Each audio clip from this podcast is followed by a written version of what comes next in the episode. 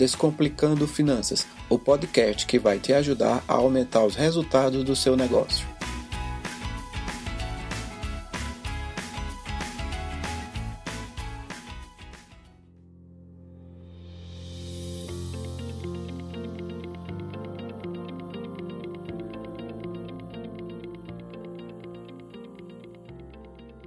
Olá, amigos! Olá, amigas! Aqui é o Bruno Santana apresentando mais um episódio do Descomplicando Finanças.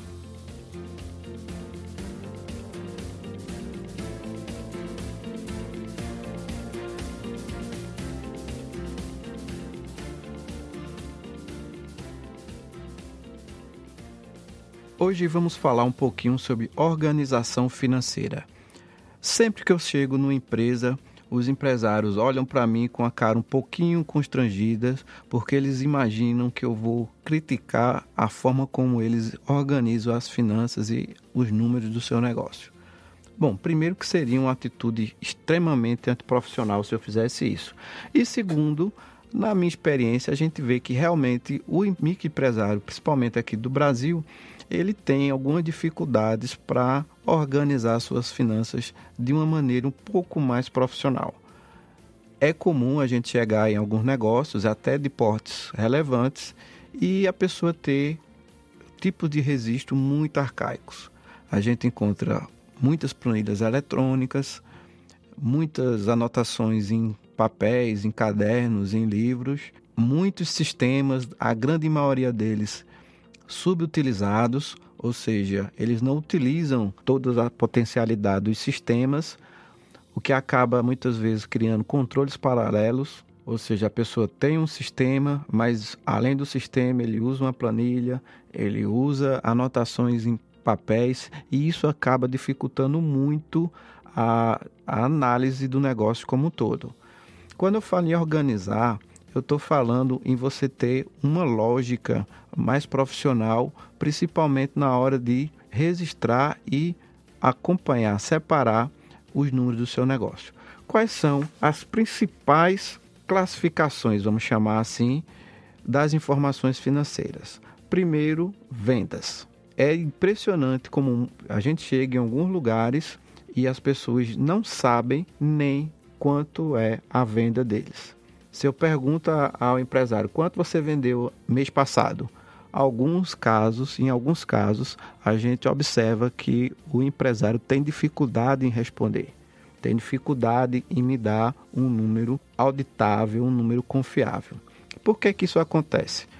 Na maioria das vezes, o empresário ele está muito voltado para o operacional do seu negócio ele não é aquele, principalmente o micro pequeno empresário, né? A gente costuma dizer que ele bateu o escanteio e ir para a área cabecear. Há uma carência de mão de obra, há uma carência de, de até de preparação por, pelo próprio empresário. E isso acaba dificultando muito que ele mantenha registros confiáveis das suas atividades.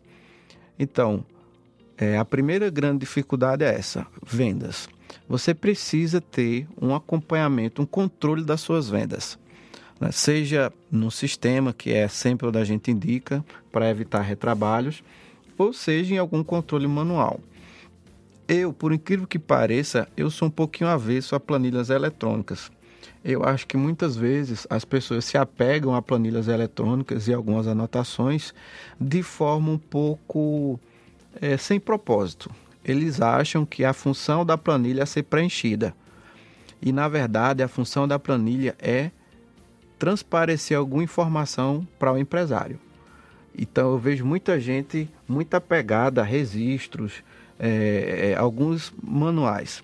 Existe um, um livro caixa que ele é religiosamente preenchido em alguns casos e eu pergunto, mas aí qual é a venda do mês passado?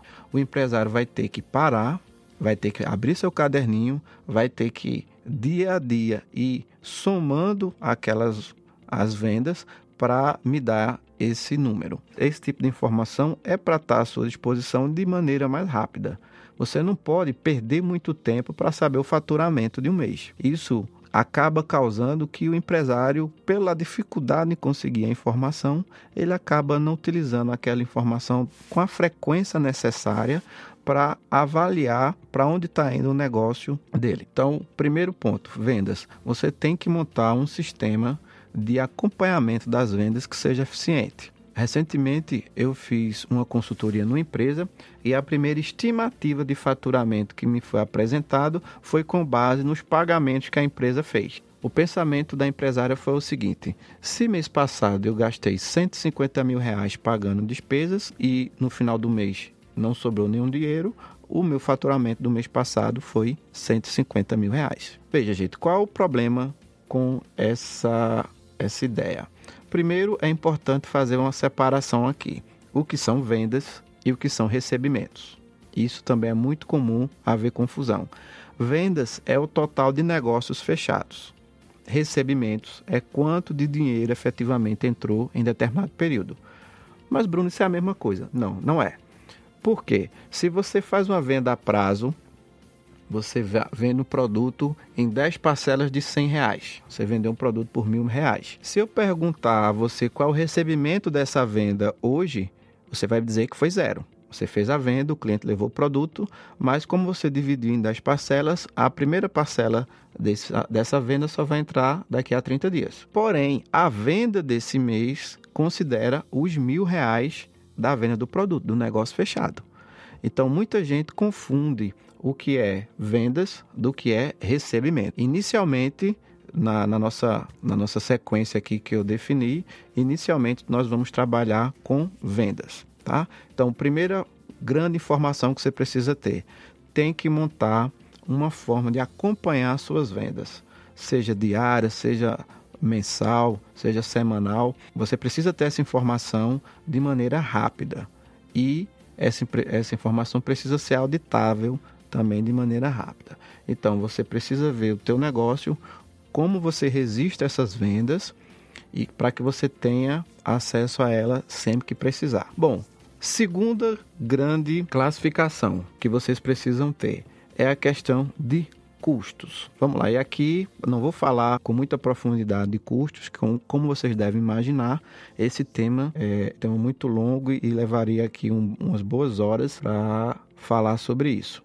O que é que eu queria deixar claro para você aqui quando eu falo de custo? É diferenciar o custo das despesas. Qual é essa diferença? Custo é basicamente aquilo que você gasta para produzir o produto ou serviço que você produz para vender. Então, se você é um comerciante, custos para você basicamente é quanto você gasta na compra da sua mercadoria, incluindo aí imposto sobre compra, a mercadoria, fretes, essa parte mais de imposto. Então, se eu compro um produto por 100 reais, o meu custo vai ser 100 reais. Se você é uma pequena indústria, você precisaria, para calcular o custo de um produto, ter um acompanhamento eficiente da sua matéria-prima, do seu custo com mão de obra. Se você é uma pequena prestadora de serviço, basicamente também você vai ter muito mão de obra, o material utilizado na sua prestação de serviço.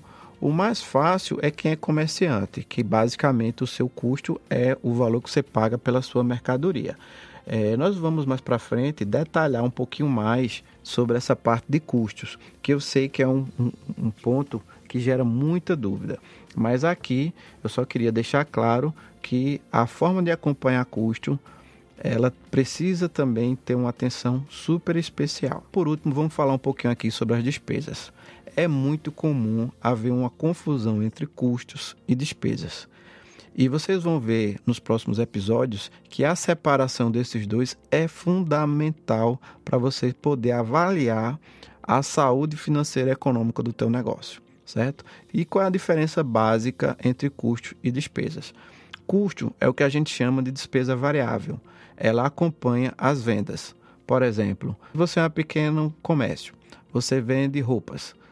Então, quanto maior sua venda, mais você vai ter custo com roupas, porque é o seu produto principal. Você vende roupas, quanto mais você vender roupas, mais você vai comprar roupas para revender, maior seu custo com roupas. Diferentemente dos custos, a despesa tem um conceito de despesas fixas. Por exemplo, se você um exemplo clássico de despesa fixa é aluguel.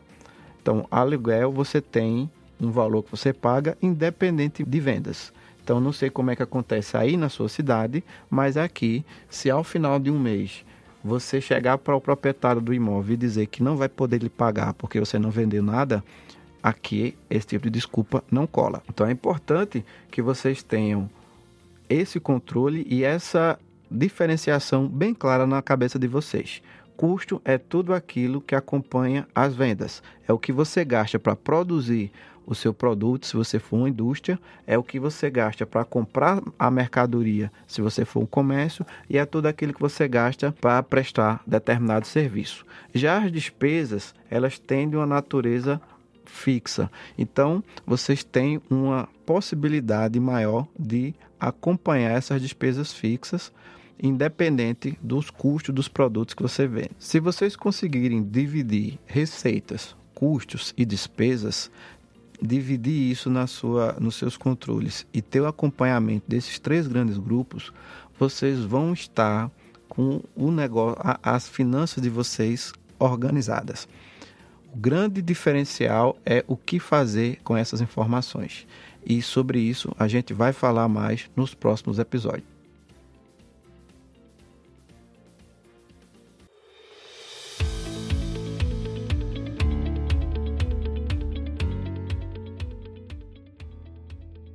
Então é isso, chegamos ao fim de mais um episódio. Espero que você tenha gostado do nosso conteúdo e que aplique o que ouviu aqui em seu negócio. Agora, quero te convidar para conhecer o nosso site, descomplicandofinanças.com.br.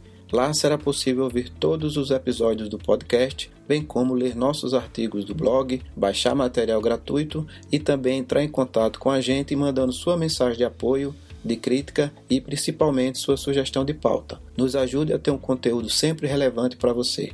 Muito obrigado por ter nos acompanhado e a gente se vê no próximo episódio. Até mais!